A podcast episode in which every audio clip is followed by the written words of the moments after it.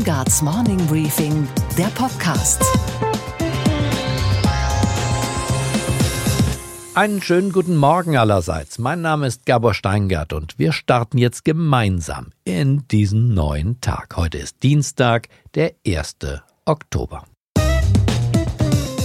Das sind harte Lehrtage für die CDU. Da gewinnt im Nachbarland ein 33-Jähriger zum zweiten Mal immerhin das Bundeskanzleramt und mit was? Mit großer Klarheit in den Überzeugungen und auch in der Sprache. Wir stehen für die Politik der Steuerentlastung, für eine konsequente Linie in der Migrationsfrage, für eine starke Standortpolitik, damit die Menschen Arbeit haben, damit jeder auch von seinem Job leben kann, damit wir genug Steuereinnahmen haben, um Sozialstaat, Pensionssystem, Gesundheitssystem zu finanzieren.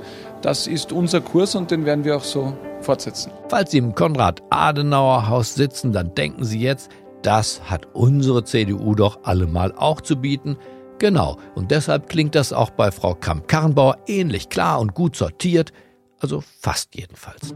Und deswegen müssen wir jetzt den Turbo einlegen, müssen aufs Tempo drücken, damit klar ist, das ist sozusagen der Turbo und der Booster, um den es jetzt geht. Um Vertrauen zu haben, braucht man Sicherheit, braucht aber auch Mut und äh, Aufbruch, insbesondere in die wirtschaftliche Stärke. Und genau darum haben wir uns äh, gekümmert. Sicherheit, Wirtschaftspolitik. Und wenn die Lage es erfordert, äh, darüber zu reden, ob zu den Leistungen, die wir jetzt schon bringen, noch etwas Zusätzliches kommt, dann muss man das diskutieren wenn es soweit ist und mit Blick auf die Situation. Genau, die Zutaten eines Wahlerfolges sind spätestens seit diesem Wahltriumph von Wien für alle CDU-Mitglieder deutlich erkennbar. Der Ministerpräsident von Nordrhein-Westfalen, Armin Laschet, einer der Stellvertreter von AKK, bringt denn auch die Sebastian-Kurz-Formel wie folgt auf den Punkt. Ich glaube, das brauchen wir. Klare Ideen, kurze Sätze und prägnante Botschaften. Ein Vorbild für Deutschland also? Unbedingt, sagt EU-Kommissar Günther Oettinger. Österreich ist sicher immer auch ein bisschen ein Pilot für deutsche Entwicklungen. Wir haben viele Gemeinsamkeiten. Er ist ein, ich würde sagen, liberal-konservativer. Diese liberal-konservative Linie kommt bei den Menschen an. Ich halte auch ein Ergebnis wie das von Herrn Kurz in Deutschland für eine gut aufgestellte Union für denkbar. Hoppsala, da war eben ein Giftpfeil versteckt. Ich weiß nicht, ob Sie es gemerkt haben, mitten im Satz. Ein solches Ergebnis sei auch für die CDU denkbar? Das hat er so nicht gesagt. Für eine gut aufgestellte Union sei es denkbar, Herr Oettinger. Vielleicht kurz nochmal? Ich halte auch ein Ergebnis wie das von Herrn Kurz in Deutschland für eine gut aufgestellte Union für denkbar. Das heißt im Umkehrschluss, so ganz optimal ist die Aufstellung der CDU noch nicht. Und so befördert denn der Wahlsieg von Wien die Putschgelüste in Berlin. Sebastian Kurz macht vielen in der Union Lust auf eine Zukunft, die anders aussieht als die Gegenwart. Unsere Themen heute. Während Sebastian Kurz neuen Steuern in Österreich eine klare Absage erteilte, glaubt die deutsche Politik weiter an das Paradigma vom Steuern durch Steuern besonders natürlich bei der Klimapolitik. Und warum diese Idee nicht funktioniert und in ihrem Nicht-Funktionieren auch noch sozial ungerecht ist, darüber spreche ich jetzt mit dem ehemaligen Bundesverfassungsrichter und einstigen Schattenfinanzminister von Angela Merkel, Professor Dr. Paul Kirchhoff. Weil der Staat dort glaubt, mit goldenem Zügel lenken zu sollen, wo eigentlich Freiheit herrscht. Das wird im Steuerrecht ganz deutlich. Außerdem, Börsenexpertin Sophie Schimanski steht für uns an der Wall Street und berichtet, warum einige Analysten neuerdings europäische Aktien bevorzugen. Auch vor den amerikanischen Wertpapieren. Und Sie hören, warum der Fraktionschef der Münchner SPD zur CSU überläuft. Und wir bekämpfen im Schlussakkord unsere eigenen Vorurteile und erklären, warum Made in Italy weltweit fast so angesehen ist wie Made in Germany. Am liebsten diskutiert die Parteipolitik bekanntermaßen nicht nur in Deutschland über neue Köpfe. Das tun wir an dieser Stelle auch gern mit Leidenschaft. Aber vielleicht braucht die Politik manchmal nicht nur neue Personen, sondern erstmal neue Prinzipien. Denn mit vorsätzlicher Prinzipienlosigkeit, zum Beispiel in der Steuerpolitik oder auch in der Geld- und Währungspolitik, welkt auch der frischeste Kopf schnell dahin. Und deshalb spreche ich jetzt mit Professor Paul Kirchhoff, der zwölf Jahre als oberster Richter am Bundesverfassungsgericht in Karlsruhe gearbeitet hat und der ausweislich seiner Buchveröffentlichungen aus dem Steuerrecht heraus eine Freiheitsphilosophie entwickelt hat. Er sortiert uns jetzt das Durcheinander der guten Absichten, die in der Finanz- und Geldpolitik sich so dermaßen in die Quere kommen, dass die erhoffte Wirkung ein ums andere Mal verfehlt wird. Wenn ich nur einen Wunsch frei hätte, dann würde ich heute Morgen alle Bundestags- und Landtagsabgeordneten, die jemals ihre Hand für eine Steuererhöhung gehoben haben oder die das in den nächsten Wochen vorhaben, dazu verpflichten, diesen Mann konzentriert zuzuhören. Und ich verspreche, er agitiert nicht, er argumentiert. Einen schönen guten Morgen, Professor Paul Kirchhoff. Einen schönen guten Morgen, Herr Steingart. Sie haben neulich gesagt, Sie seien lebenslang Student. Wie haben Sie das denn gemeint? Ich habe gemeint, dass ich immer wieder die Entwicklung des Lebens, die ja gegenwärtig dramatisch ist, beobachte, deswegen in meinem Fach Recht immer wieder neue Antworten suchen muss und deshalb bin ich aufgeschlossen für das Neue, für das Studieren, für das Lernen und ich hoffe, das dauert ein Leben lang. Der Staat traut ja seinen Bürgern das Studieren und das lebenslange Lernen, obwohl er es immer fordert, nicht so wirklich zu. Wir essen falsch und wir fahren das falsche Auto, wir bauen unser Haus nicht energetisch genug, investieren tun wir auch nicht in der richtigen Region, niemals freiwillig im Zonenrandgebiet. Was halten Sie von dieser Idee, dass man unser Fehlverhalten durch Steuern besser steuern kann? Also die freiheitliche Idee sagt, dass der Mensch, sei es aus ökonomischer Vernunft oder aus ökologischer Vernunft, das tut, was er für richtig hält und dass sich dann in der Summe der individuellen Richtigkeit das Gemeinwohl ergibt. Wenn wir jetzt versuchen, durch Subventionen, also Steuervergünstigungen, den Menschen zu lenken zur ökonomischen Unvernunft, denn wenn es vernünftig wäre, aus seiner Sicht täte er es ja von sich aus, dann ist das schon einmal ein Freiheitsproblem, weil der Staat nämlich durch diese Maßnahme zu erkennen gibt, er hat nicht hinreichend Freiheitsvertrauen in den Bürger. Freiheitsvertrauen finde ich ein schönes, aber auch ein neues Wort. Was genau meint das, das Freiheitsvertrauen des Staates in uns, das ja nicht vorhanden sei? Das Freiheitsvertrauen meint, der Bürger ist in der Lage, für sich in seiner Verantwortung, auch auf seine Rechnung wirtschaftlich, selbst zu entscheiden und diese individuelle Autonomie, eine Grundidee unseres Menschenbildes, die prägt das ganze System und insoweit hält sich der Staat zurück. Aber unser Steuerstaat tut ja das Gegenteil. Er belohnt und bestraft. Das Kaufen einfacher Lebensmittel oder zum Beispiel einer Tageszeitung wird durch den halbierten Mehrwertsteuersatz begünstigt. Anderes wird bestraft. Zum Beispiel das Tanken wird bestraft durch die Ökosteuer und demnächst soll auch CO2 einen Preis bekommen. Also die Frage ist ja die, ist das im Prinzip richtig und warum ist das als System womöglich dennoch falsch?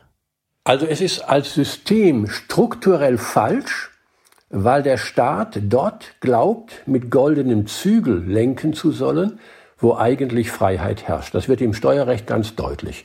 Gehen wir mal davon aus, dass die Steuerlast im Einkommensteuerrecht, bezogen auf den einzelnen Bürger, mit seinen Erwerbsaufwendungen, seinem Familienstand, seinem Existenzminimum individuell gerecht zugeteilt ist. Und wenn ich jetzt davon eine Ausnahme als Gesetzgeber vorsehe, ist dies in besonderer Weise rechtfertigungsbedürftig.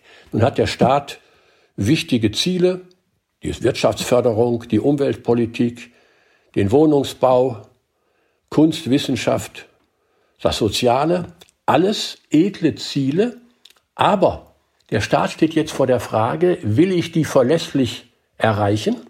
Dann trifft er eine gesetzlich verbindliche Regelung, Gebote oder Verbote. Oder schaffe ich Anreize, wenn du dich so verhältst, gibt es einen Steuervorteil. Das bedeutet aber, dass der Bürger, der Adressat dieser Anreize ist, sich freikaufen kann. Er sagt, nein, diesem Anreiz folge ich nicht, ich tue etwas anderes. Und dann zeigt sich, dass diese Lenkung durch Steuern immer nur für Ziele geeignet sind, die notfalls auch scheitern können. Und wenn man dann sieht, dass der Gutverdienende sich im Freikauf leichter tut, während der wenig Verdienende, der jetzt in Zukunft, sagen wir mal, seine Ölheizung nicht mehr betreiben darf, sein Auto nicht mehr nutzen darf, sich schwer tut, auszuweichen, weil er das Neue nicht kaufen kann, dann wird die ganze Problematik dieser Lenkung durch Steuern freiheitsrechtlich und sozialrechtlich deutlich. Hinzu kommt natürlich das große Gleichheitsproblem.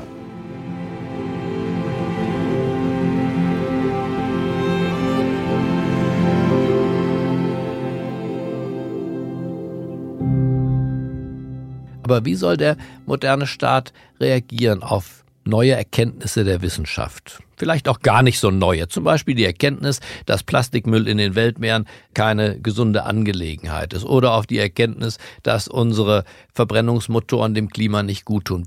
Die Alternative wäre dieses Emissionshandelssystem, das wir ja in Europa schon vereinbart haben nach dem Pariser Abkommen, wo 197 Staaten beteiligt sind. Sensationell. Und das ist im Grunde ein System, das die Verschmutzungsberechtigungen handelbar macht. Also der Staat bestimmt ordnungsrechtlich die zugelassene Gesamtverschmutzungsmenge, die steht fest. Damit ist die Umweltentlastung garantiert. Jeder, der verschmutzt, muss sich die Berechtigung kaufen. Mhm. Die Zahl der Berechtigungen der Zertifikate ist begrenzt. Und je mehr jetzt die Umwelt verschmutzen wollen, desto teurer wird das Zertifikat und das ist gut so. Es hat Elemente dann des Marktes, weil ich nicht jedem Industrieunternehmen zuteile, du darfst und du darfst nicht, sondern das regelt dann der Preis und das bedeutet natürlich, dass auf die stark verschmutzenden Unternehmer ein gewaltiger Kostendruck entsteht, während die emissionsarmen Unternehmer rentabler sind. Und damit gibt es, und das kann das Ordnungsrecht nicht in gleicher Weise erreichen, ein Anreiz zur Entwicklung umweltfreundlicher Produkte und Produktionsverfahren.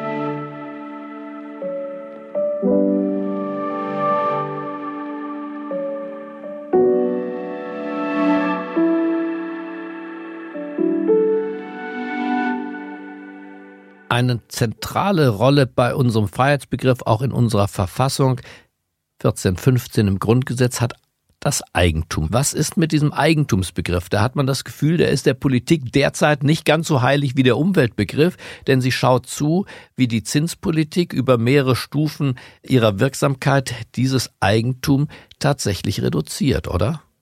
Herr Steingart, in der Tat, das ist ein eigentumsrechtliches Drama. Das Kapital hat die Funktion, insbesondere ich kann es nutzen. Ich kaufe mir eine Aktie und dann kriege ich Dividende oder sie steigt oder sinkt. Ich habe ein Sparbuch und das bringt mir, wie ich seit 60 Jahren wusste, drei Prozent am Jahresende. Jetzt macht die Europäische Zentralbank, die den Auftrag hat, den Geldwert zu stabilisieren und nur dafür hat sie richterliche Unabhängigkeit, durch Gelddrucken, ich sage es mal vereinfacht, das waren früher mal 60 Milliarden pro Monat, dann 30 Milliarden, jetzt sollen es 20 Milliarden werden. Aber dafür unlimitiert? Unlimitiert und die wirft sie auf den Markt und die bekommen jetzt nicht die sozial Schwachen, sondern diejenigen, die das Alltägliche schon gekauft haben, die jetzt Grundstücke kaufen und Aktien und Öl. Und deswegen organisieren wir dort eine gigantische Inflation. Der Mitteleinkommensbezieher, wenn er in einer Großstadt wohnt, kann sich dort ein Wohnhaus nicht mehr kaufen. Das ist Inflation. Weit über zwei Prozent, darüber wird nur nicht geredet. Das ist schon mal ein Drama. Das zweite Drama, er hat sich in seinem Sparbuch die Verwendung seines Geldes für zukünftige Zwecke vorbehalten. Er wird später mal eine Reise machen, ein Häuschen kaufen, er will im Alter sicher sein. Und das setzt voraus, wenn er dieses Geld der Bank überlässt, seine einzige Anlagemöglichkeit, dass dieses sein Eigentum prinzipiell nutzbar, prinzipiell ertragsfähig sein muss. Und das organisiert die EZB ohne jedes Mandat. Die hat nur ein Mandat für Geldwertstabilität, nicht für Umverteilung. Organisiert die Europäische Zentralbank weg. Nicht? Sie gibt dem Eigentum, das die Funktion hat, ich darf es besitzen, ich darf es verwalten, ich darf es nutzen, ich darf über mein Eigentum verfügen. Das sind die vier Funktionen des Eigentums. Und was ist die Funktion des Geldeigentums? Ja gut, ich kann später eintauschen in Waren. Aber sonst, es nutzt mir, es bringt mir die drei Prozent und das ist wegorganisiert, nicht? Denn das Eigentum, Herr Kirchhoff, war ja eigentlich das, was am Ende aller Wirrungen und Irrungen des Steuersystems übrig bleibt. Da dachte man ja, jetzt ist der Schlussstrich gezogen unter ein kompliziertes und vielleicht auch ungerechtes Steuersystem, aber am Ende bleibt was übrig. Das ist das kristalline Eigentum und da kann jetzt keiner mehr ran. Ja, das ist in der Tat die Kernidee eines freiheitlichen Steuerrechts. Ich habe unter Nutzung der schönen Infrastruktur in Deutschland ich bin hier im Frieden, ich habe ein schönes BGB, die Arbeitskräfte sind gut ausgebildet, die Kunden können mit Internet und mit Kredit umgehen. Ich habe unter Nutzung dieses Systems mein Einkommen verdient. Dann gehe ich am Kassenhäuschen des Staates vorbei, liefere 25 Prozent dieses Einkommens beim Staat ab, weil er mir dies ermöglicht hat, und bin dann mit 75 Prozent in den Garten der Freiheit entlassen. Mhm. Und kein Finanzbeamter kein Kontrollbeamter läuft mir hinterher. Hier atmet der Garten den Geist der Freiheit. Das müssen wir wiederherstellen. Ja, und dann kommt die Schlange mit dem Apfel in diesem Garten der Freiheit und schlägt jetzt heimlich, muss man ja fast sagen, über diese Geldaufbewahrungsgebühr, wie die Banken das zum Teil nennen, euphemistischer, in euphemistischer Absicht nennen, schlägt ja in diesem Garten der Freiheit doch nochmal der Staat auf eine sehr indirekte, aber wirkungsvolle Weise zu. Und das ist dramatisch und dieser Schlange müssen wir den Kopf abschlagen.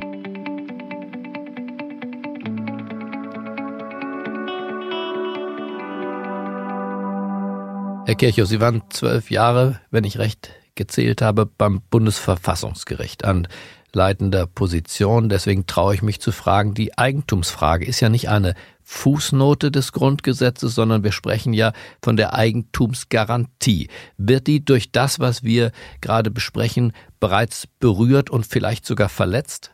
Ja, sie wird berührt. Wir müssen einen ersten Schritt gehen und sagen, das wichtigste Gegenwartseigentum ist nicht mehr der Grundbesitz wie früher bei Gewerbebetrieb und Landwirtschaft, sondern ist das Geldvermögen, ist der Lohnanspruch und der Sozialversicherungsanspruch, durch den mehr als 90 Prozent der Menschen in Deutschland ihr Privateigentum bilden. Das ist auch anerkannt. Das Geldvermögen, das ist zivilrechtlich eine Forderung, aber verfassungsrechtlich ist das Eigentum. Und jetzt müssen wir fragen, wie darf dieses Eigentum eingeschränkt werden? Im Wesentlichen durch Steuern, ja, aber durch maßvolle nach den Prinzipien des Grundgesetzes zustande gekommenen Steuern, aber nicht durch eine Umverteilungspolitik der Europäischen Zentralbank, die den Aktienkurs steigert, also die Ertragsfähigkeit der Aktien steigert und die Ertragsfähigkeit des Geldvermögens bei der normalen Anlageform Sparen auf Null stellt. Das ist eine fundamentale Frage und Sie wissen ja, eine Verfahren, zu das ich jetzt nicht kommentiere, ist beim Bundesverfassungsgericht anhängig mit den Staatsanleihen.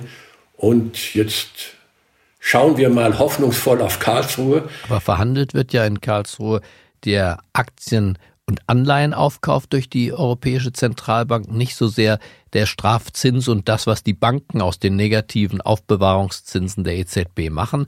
Eine solche Klage ist ja bislang gar nicht anhängig, sondern die Klage, die jetzt anhängig ist, da geht es ja auch um das Budgetrecht und die Souveränität der nationalen Parlamente. Hätte eine solche Klage, die den Sparer tatsächlich ins Zentrum des Geschehens und der juristischen Betrachtung rückt, hätte eine solche Klage Aussicht auf Erfolg?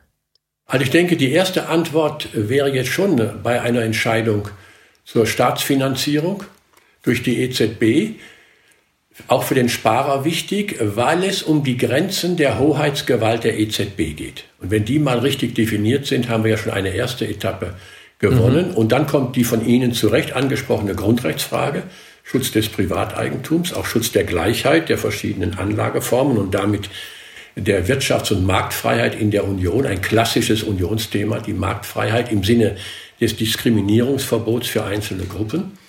Das wäre dann ein zweites Verfahren, von dem ich sagen würde, es ist sehr begründet, diese Frage den Gerichten vorzulegen. Verstehe. Mehr kann man wahrscheinlich als emeritierter Bundesverfassungsrichter dazu nicht sagen. So ist es. Es gibt einen guten Stil und den werde ich beachten.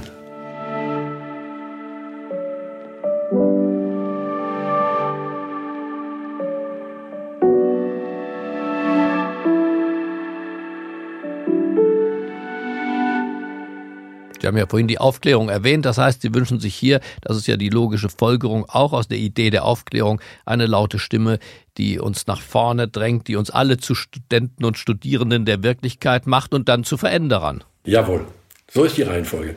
Erst müssen wir die Diagnose haben, die Analyse. Dann müssen wir über Lösungsmöglichkeiten in der Alternativität, nicht jeder hat gleich die richtige Lösung erfasst, diskutieren, aber sehr streng diskutieren im Sinne, Recht ist immer eine Kultur des Maßes, nicht?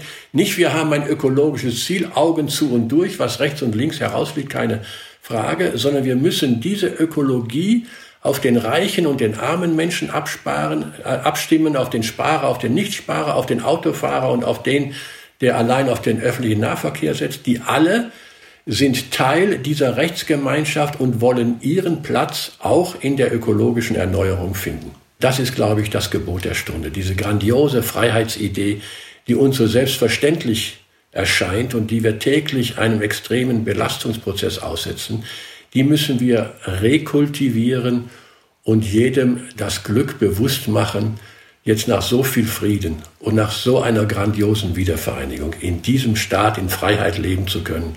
Das ist die Anstrengung aller redlichen Bürger, anständigen, ehrbaren Kaufleute und aller, die nach bestem Wissen und Gewissen handeln wird.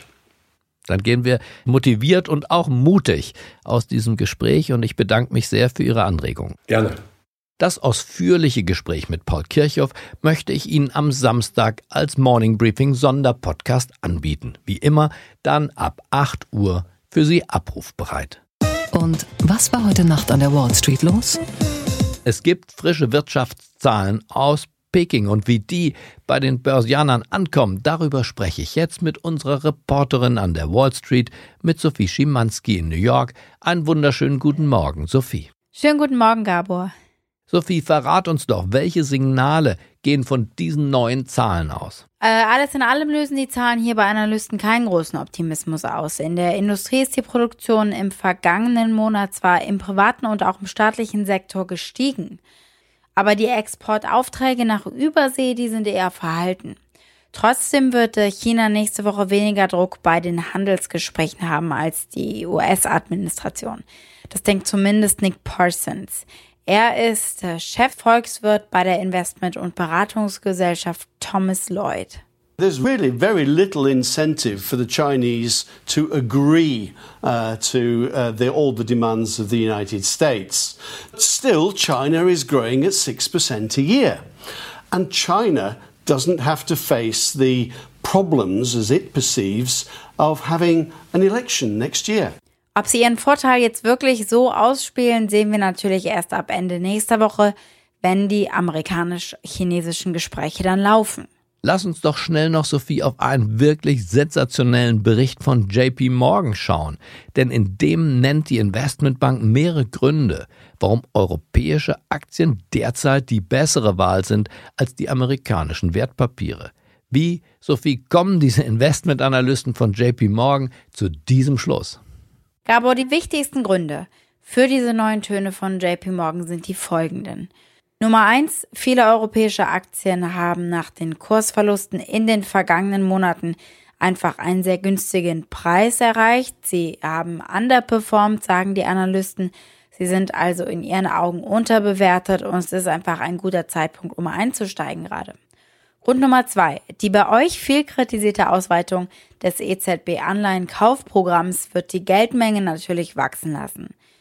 Das lässt die Analysten hoffen, dass mehr Geld fürs Kaufen und Investieren da ist und dieses Geld würde dann ebenso für Wachstum sorgen. Und was, Gabor, geht eigentlich gar nicht?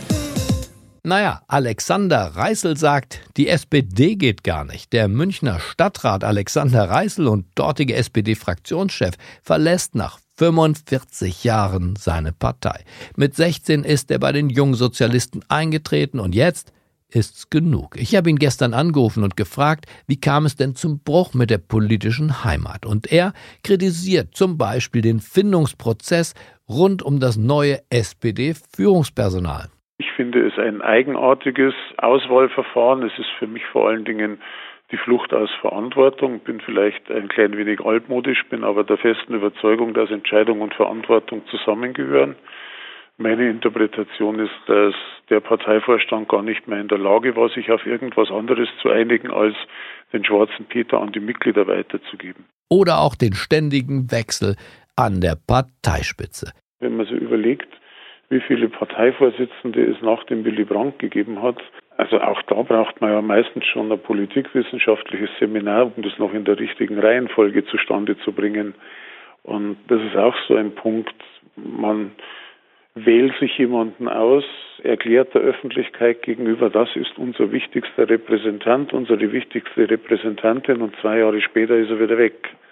Baut kein Vertrauen auf. All das hat den Fraktionsvorsitzenden der Münchner SPD jetzt dazu bewogen, zur Konkurrenz zu wechseln. Aber ich glaube, dass ich in der CSU-Fraktion ganz anständige und gute Voraussetzungen geboten bekomme, um weiterhin Kommunalpolitik in München zu machen. Und auf meine letzte Frage, wie es mit der SPD in München denn jetzt weitergeht, gab es erstmal einen tiefen Seufzer und danach eine Antwort, die man wie eine Blaupause auf die Bundes-SPD übertragen kann. Tja, die werden sich jemanden, es wird sich sicher jemand finden, äh, der mir danach folgt. Und dann harren wir der Dinge. Okay, Gabor. Und was hat dich heute Morgen wirklich überrascht? Das Made in Italy als internationales Qualitätssiegel auf Platz 2 kommt, gleich hinter dem Spitzenreiter Made in Germany. Die Italiener sind also besser als ihr Ruf oder unsere Wahrnehmung ist ein wenig getrübt. Denn auch wenn es in den letzten Jahren politisch dort eher chaotisch zuging, so assoziieren weltweit, und die Umfrage von YouGov war eine weltweite Umfrage, die Menschen mit italienischen Produkten eine sehr hohe Qualität. Je länger wir drüber nachdenken, müssen wir zugeben, wahrscheinlich hat diese weltweite Wahrnehmung die Wirklichkeit auf ihrer Seite. Denken wir doch nur an die fantastische Kleidung und die Anzüge und die Schuhe von Gucci, Benetton, Dolce und Gabbana, Prada, Fila, Versace und, und, und. Und auch wenn schnelle Autos politisch nicht mehr korrekt sind, so träumt doch mancher immer noch heimlich, versteht sich, den Traum vom roten Ferrari. Und Musik im Übrigen haben die Italiener auch zu bieten. Unvergesslich die Rocklady Gianna Nannini.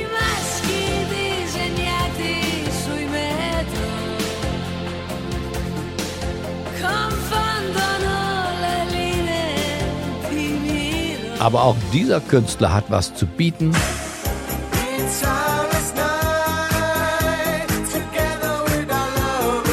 Und neben dem Italo-Pop dürfen wir die Weltklasse-Klassik nicht vergessen.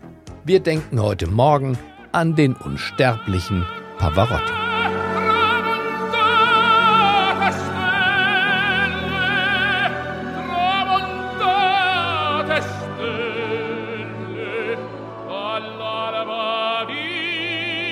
Ich wünsche Ihnen einen guten Start in diesen neuen Tag. Bleiben Sie mir gewogen. Es grüßt Sie auf das Herzlichste, Ihr Gabor Steingart.